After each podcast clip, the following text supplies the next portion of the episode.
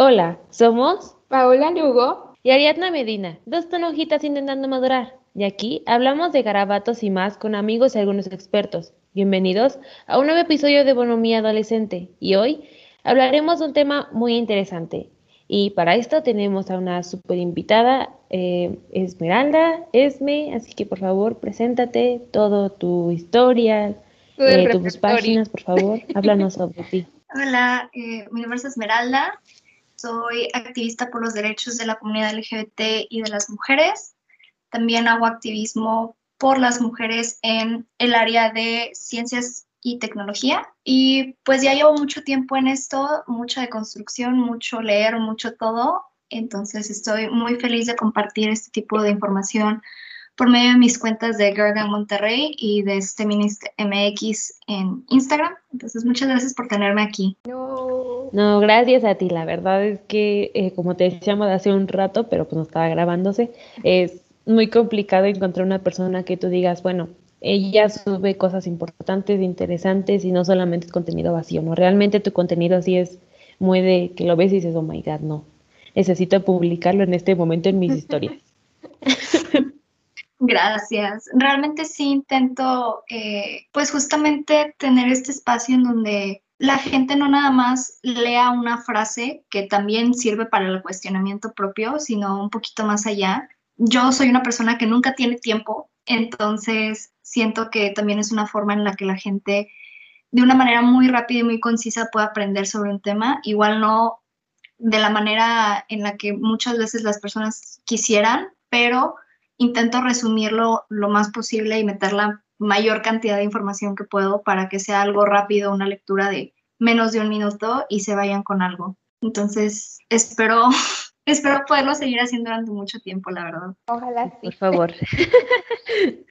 y bueno, cuéntanos un poco más sobre ti, qué, qué onda, cómo, con qué te inspiró a hablar sobre esto de la comunidad, de hacer tu página, de porque vi que también estabas como haciendo cursos, entonces, vamos, ¿qué, te, qué, qué has hecho con todo esto? Uy, eh, la verdad es una respuesta muy interesante porque la página empieza porque justamente yo quería abrir el grupo LGBT de mi universidad en el Tec Milenio eh, y no me daban respuesta.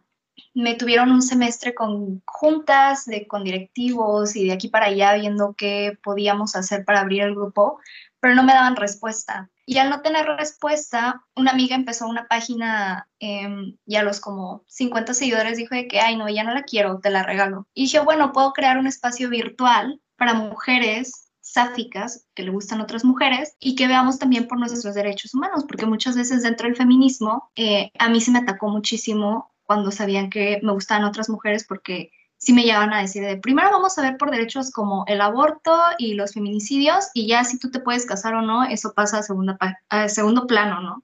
Y eso para mí me impactó muchísimo porque fue que, bueno, ¿en dónde quedan mis derechos que ya las mujeres heterosexuales tienen? Entonces, eh, por eso decidí hacerlo de las mujeres de parte de la comunidad LGBT que aparte quisieran velar por sus derechos humanos. Entonces, de ahí nace el proyecto. Después la universidad me dice que sí, que sí puedo continuar con, con esta de crear el grupo estudiantil, pero pues de ahí partió básicamente de que yo quería crear un espacio seguro y mi amiga fue que, ay, pues yo ya no quiero esta página, te, te la regalo. Claro, muchas veces pasa así de que quieres crear una, un espacio en el que te puedas sentir de cierta manera libre y, y en esa parte y muchas veces las personas no le ponen la atención que tú le quieres poner a eso, ¿no? Entonces, como tú dices, dejarlo en segundo plano es algo que realmente no tendría que pasar. Pero más allá de eso, ¿cómo empezaste a, identificarte de esta forma? Uy, eso también es una... Todas son pláticas muy interesantes. La primera vez que estuve como que más consciente fue estando en terapia. Yo fui a terapia muy joven, tendría unos 12 años y no recuerdo bien bien cómo salió la conversación, pero yo le estaba platicando a mi psicóloga de lo mucho que me encantaba una, eh, que entonces entonces era mi mejor amiga, de cómo yo estaba eh, muriéndome por dentro porque no entendía por qué estaba enamorada de un güey que no le pelaba, no le hacía caso. Y yo así de, no, pero es que ¿por qué? Y me acuerdo que mi psicóloga básicamente me dijo de que, ay, mm, ¿no crees que te guste? Y yo así de, ¡ah! Y pues instantáneamente le dije que no, pero me gustan los hombres. Y por primera vez ella me dijo de que pues existen las personas bisexuales y está bien. Y para mí fue que, oh, pero realmente eh, no, no, no le puse la atención hasta como los 14 años cuando mi mejor amiga, que luego fue otra, este, que es mi, mi mejor amiga actual, eh, salió del closet conmigo como lesbiana, que fue que dije que, a ver, entonces todas estas cosas que pensábamos que era como normal y que todas las mujeres las tenían, no, no era así. O sea, es, estamos iguales tú y yo porque tú eres lesbiana y yo soy pansexual. Entonces ya fue con que, wow. Y realmente fue hasta ese momento como que ya realmente asumí el peso y poco a poco pues te vas informando porque desafortunadamente vivimos en una sociedad en la que tienes que demostrar por qué tu existencia es completamente válida. Entonces, pues era informarme de biología, de leyes, de psicología y estar leyendo constantemente e informándome para que cuando alguien quisiera atacarme y decirme que yo no merecía tener derechos, el poderle decir por qué sí los merecía. Entonces, realmente no es como que yo haya escogido ser activista o que yo haya escogido estar compartiendo información, sino que realmente fue una necesidad de lo atacada que me sentía, no tenía herramientas y tuve que buscarlas para poder defenderme realmente. Sí, es lo que también yo muy constante había oído, que cuando decides hacer como todo esto de pues salir al mundo y decirle, sueles tener como que mucho estrés, por, pues pues sí, porque mucha gente te juzga, te pregunta, te cuestiona por qué y te dice que está mal, ¿no? Entonces, no sé, no sé, la verdad es que te admiro mucho y me encanta tu página, vuelvo a repetirlo. Gracias. De hecho, realmente la página la pensaba hacer en inglés porque siempre me ha manejado mejor con las palabras en inglés. Mi escuela fue la mayoría en inglés, entonces por eso tengo como que más soltura en ese idioma, pero me daba cuenta que no había mucha información en español. Realmente me di cuenta que por más que buscaba yo información de la comunidad LGBT, no pasaba de las típicas definiciones, ¿no? De qué es lesbiana, qué es gay, qué es bisexual. Y la información que encontraba en inglés era súper amplia, o sea, te desmenuzaban todo súper bien y realmente sé que es todo un privilegio el que yo maneje el inglés de una manera tan sencilla y tan fluida, que realmente sí me puse a pensar y dije, bueno, ya existe mucho contenido en inglés, ahora falta contenido en español, porque hay gente que no va a tener este acceso a todas las cosas que están en inglés y también por eso intento que absolutamente todo lo que suba sea en español. De repente sí llego a subir una que otra cosa en, eh, que encuentro de otras páginas en inglés, que es como como contenido muy importante y no lo puedo traducir en ese momento, eh, sí, lo, sí lo subo así tal cual en mis historias, pero siempre intento que la información que, que lea en inglés o que aprenda en inglés la, la, pueda traducir lo mejor a español para compartirla y que no nada más se quede en un idioma. Entonces eso también es otra cosa que se tiene que hacer en el activismo, ¿no? Tener en cuenta que no todo tiene que ser en inglés, sino que también se tiene que compartir el conocimiento en español. Claro, sí, poder apapachar a todos todas las partes de la comunidad, ¿no? Claro. Eh, bueno, no sé si te parezca y Paula también que empecemos con las preguntas. Sí, está perfecto. Ok, bueno, eh, primero y antes que todo, ¿qué significan todas estas letras del acrónimo? Porque de repente decimos LGBT, LGBTTIQ, LGBTIQ, y entonces, ¿qué onda con todo esto? Bueno, el acrónimo más conocido o el que más se utiliza es el LGBTQ.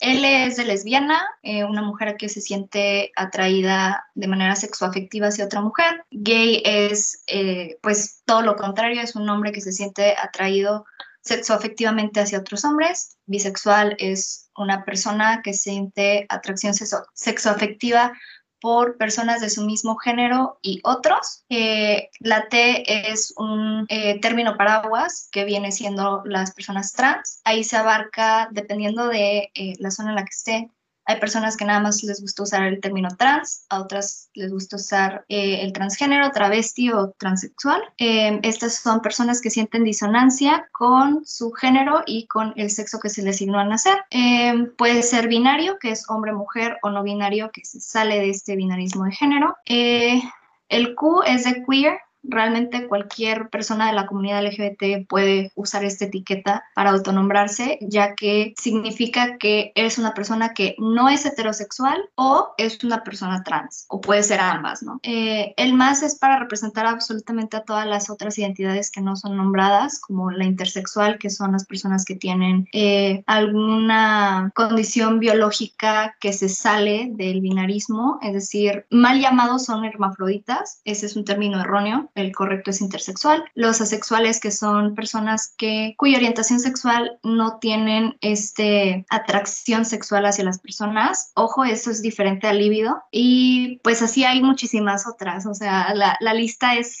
grandísima, así se pueden seguir. En mi caso yo soy pansexual, que es muy parecida a, a las personas eh, bisexuales, que es una persona que se siente atraída por cualquier género. Entonces hay, hay, muchísimas, pero así resumido eso es lo que significa. Oye, aquí una, una duda con todo, todas estas letras que dices que realmente es una abecedario infinito. eh, ¿Cómo dijiste soy pansexual?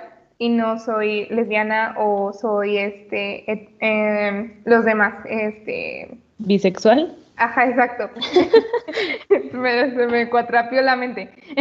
Cómo dijiste soy esto y por qué no lo demás eh, realmente fue todo un autodescubrimiento. Eh, al principio yo no sabía bien qué era. Recuerdo mucho que para mí no era muy importante el delimitar mi orientación sexual Sabía que no era heterosexual y para mí eso era como suficiente. Por mucho tiempo me llegué a considerar una mujer sáfica, que es una mujer a la que le gustan otras mujeres, eh, no necesariamente cayendo en, dentro de lo lesbiana o lo bisexual, sino como que engloban todas esas identidades. Y también utilicé queer por mucho tiempo. No fue hasta que me di cuenta que eran las otras personas que estaban como que más interesadas en realmente encasillarme en algún lado, que como que sentí este estrés y esta necesidad de nombrarme. Me nombré bisexual como por por medio año y no fue hasta hablando con una amiga que tengo que es no binaria, que en una ocasión me, me estuvo diciendo que para él, aunque sabe que la mi amiga usa todos los pronombres, ¿eh? por eso dije no. Luego,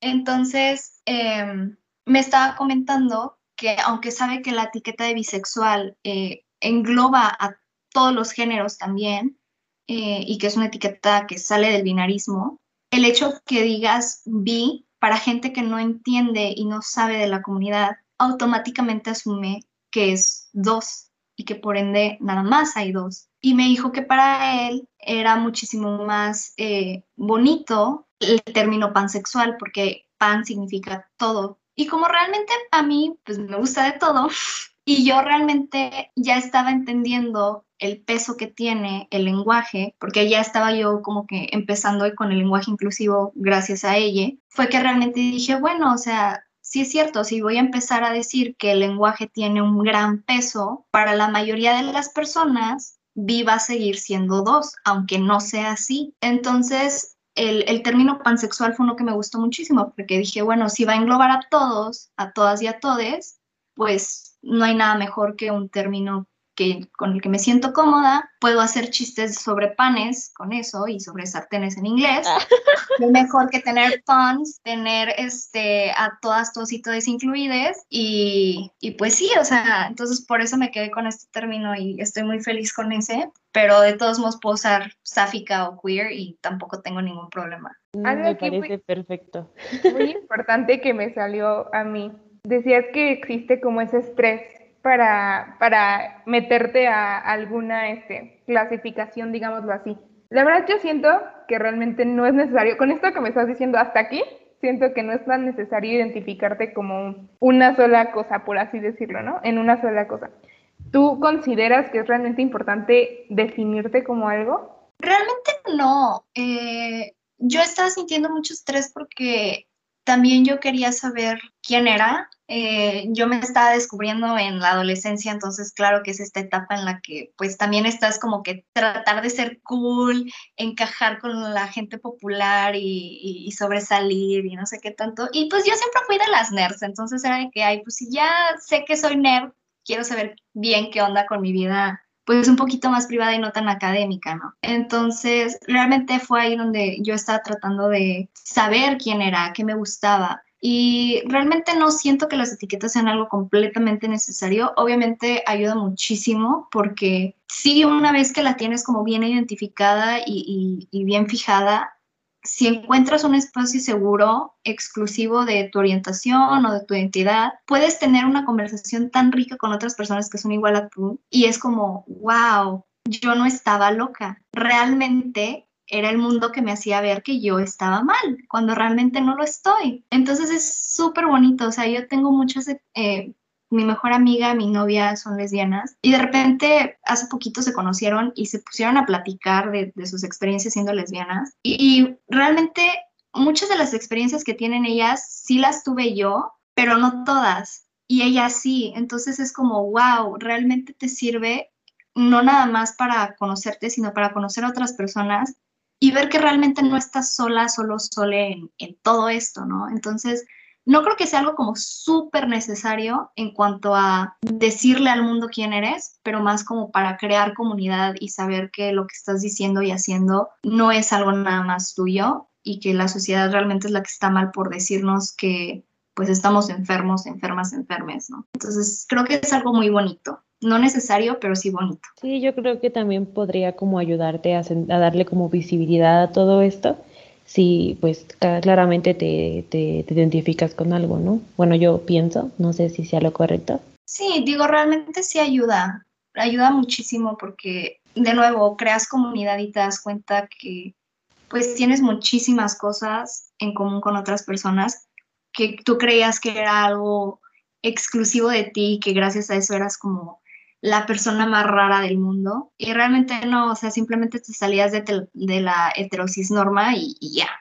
Ok, ya que estamos hablando de esto, ¿puedes decirnos, bueno, qué es esto de la heterosis norma?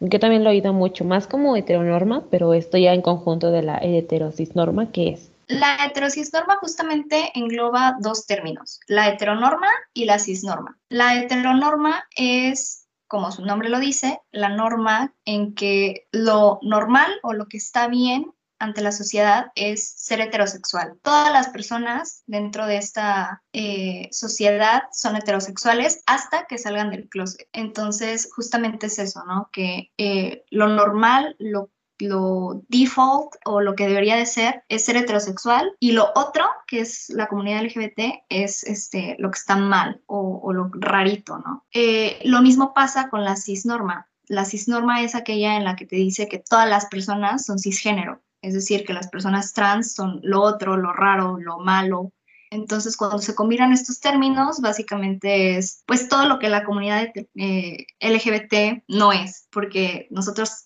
salimos de esta norma, ¿no? Entonces es justamente el que ser heterosexual y ser cisgénero es lo normal, es lo que está bien, es lo que debería de ser siempre y cualquier cosa que se salga es como la abominación total. Ok, sí, porque yo la había oído mucho y decía, bueno, Dios mío, ¿qué es esto? ¿Por qué tanto lo? Porque también yo ayer lo vi en tu página y dije, bueno, voy a preguntarle más como a mañana que estemos platicando para que pues no sé, como que sea un término que todos podamos entender y que usemos, porque la verdad es que sí, pues no sé, como que tus tías siempre te dicen, ay, hija, ¿cuándo vas a traer a tu novio? Yo es como de, oh my God, no tía, espéreme tantito.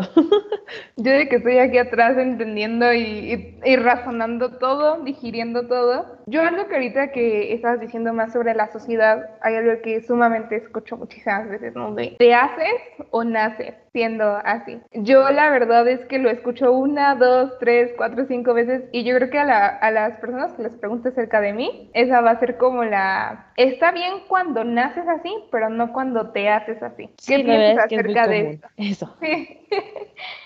Y digo, realmente este es un tema bastante interesante porque vemos la orientación sexual o, la sexualidad como la orientación sexual, cuando la sexualidad se comprende de muchísimas cosas, del contexto eh, geográfico, histórico, eh, de la sociedad en la que están, el cómo te educan. Eh, entonces realmente es algo súper complejo el decir si, si naces 100% LGBT, eh, o si naces y vas creciendo y te vas eh, realmente como dando cuenta, porque de nuevo, o sea, nadie crece exactamente bajo las mismas condiciones, ni siquiera dos hermanos, hermanas, hermanes bajo el mismo techo, porque son personas completamente diferentes y van a ver el mundo de manera diferente. Entonces, por los estudios este, psicológicos, se ve que si se nace, no sabemos exactamente qué es lo que hace a una persona LGBT el serlo, simplemente lo es y ya, por eso se dice que se nace, pero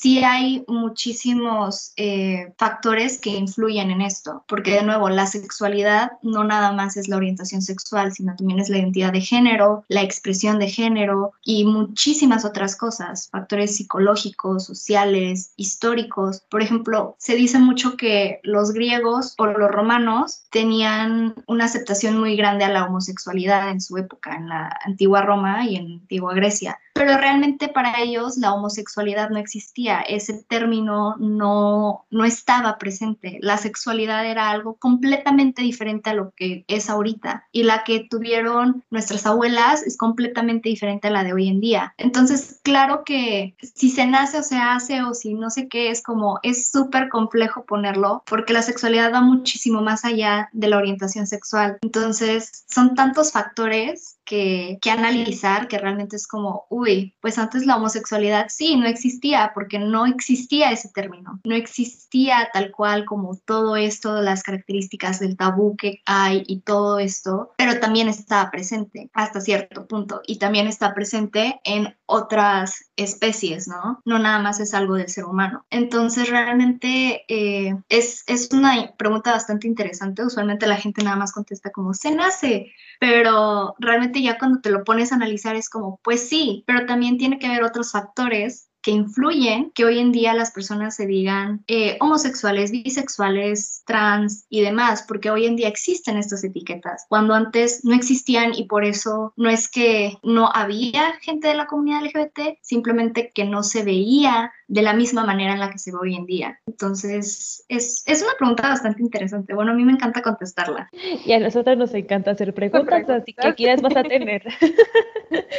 bueno, ahorita que ya estabas hablando sobre todo esto, entonces, ¿qué es la identidad de género, la expresión de género, todo esto del sexo biológico? ¿Qué es? O sea, bueno, ¿a qué se define cada una? ¿Son diferentes? Sí, bueno, usualmente vemos como eh, el sexo es igual al género cuando realmente eh, no lo es. El sexo son las características biológicas, no nada más vienen siendo los genitales, sino también los cromosomas, las hormonas y una cantidad gigantesca de, factores biológicos. Y no nada más es binario, no nada más entramos en lo que es como macho y hembra, sino también existe la, la intersexualidad, ¿no? Entonces tampoco podemos ver todo esto como blanco o negro cuando hay toda una escala de grises, porque los intersexuales tampoco es como que hay una manera de ser intersexual, hay muchas formas. Entonces, realmente es toda una escala de grises. Eso es el sexo biológico. El género es un constructo social y colonial eh, porque antes de la colonia y de la conquista, las formas de ver la sociedad eran completamente diferentes. No todas las sociedades tenían hombre-mujer. Había otras que tenían eh, lo que se denominan como tercer género hoy en día, como los dos espíritus en Estados Unidos o como, los, eh, como las personas mushes aquí en, en, México. Entonces, habían maneras muy distintas de, de relacionarse entre las personas según los roles que tenían. Entonces, eso es el género. La identidad de género es cómo se ve a sí misma una persona, es cómo se identifica, como lo dice el nombre. Están los hombres, las mujeres, las personas que se salen del binario que pueden ser no binarias o género queer o no eh, este género fluido, bigénero. Realmente eh, el género, al ser una autoperspectiva, puede ser algo completamente único. Em, de hecho, pues no hay dos mujeres iguales, entonces por eso mucha gente dice incluso que hay tantos géneros en el mundo como hay personas, porque las personas creamos nuestra identidad de género desde nuestra propia vivencia. Y aunque caigamos dentro de estas como cajitas de definiciones, ninguna mujer es igual a otra, ningún hombre es igual a otro, ninguna persona binaria es igual a otra. Entonces realmente eso es algo pues muy bonito y muy interesante también. Y la expresión de género realmente es cómo nos presentamos ante la sociedad. La ropa que usamos, el corte de cabello, la manera en la que nos expresamos, eh, todo eso que es que es como cómo nos presentamos al mundo, lo femenino, lo masculino, lo más andrógino, todo eso es expresión de género. No tiene que ir acorde con el género, por eso hay como mujeres masculinas, hombres femeninos, eh, personas no binarias femeninas, eh, hombres andróginos, porque no tiene que ir de acorde a la identidad de género, sino es como, yo lo veo como un arte de expresarte como tú quieras. Entonces, esos son como las diferencias entre sexo, género, identidad de género y expresión de género. Oh my god, ahora sí me pusiste de que escribir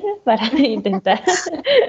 no sé si viste, pero aquí estaba yo de que escribiendo. Ay, no, pues la verdad esto es una plática súper interesante que merece más que un solo episodio. Así que eso es lo que vamos a hacer el día de hoy. Vamos a cerrar aquí eh, para poder seguir después con otro episodio hablando más sobre estas cosas tan interesantes. Paola, por favor. A mí me encuentran como arroba paola.logo21 y, ah, estamos también en arroba bonomía-adolescente. Exacto, y a mí me pueden encontrar como arroba Ariadna-Medina16, así que vayan, síganos. No somos tan cool como Esmeralda, pero la verdad es que también subimos cosas padres.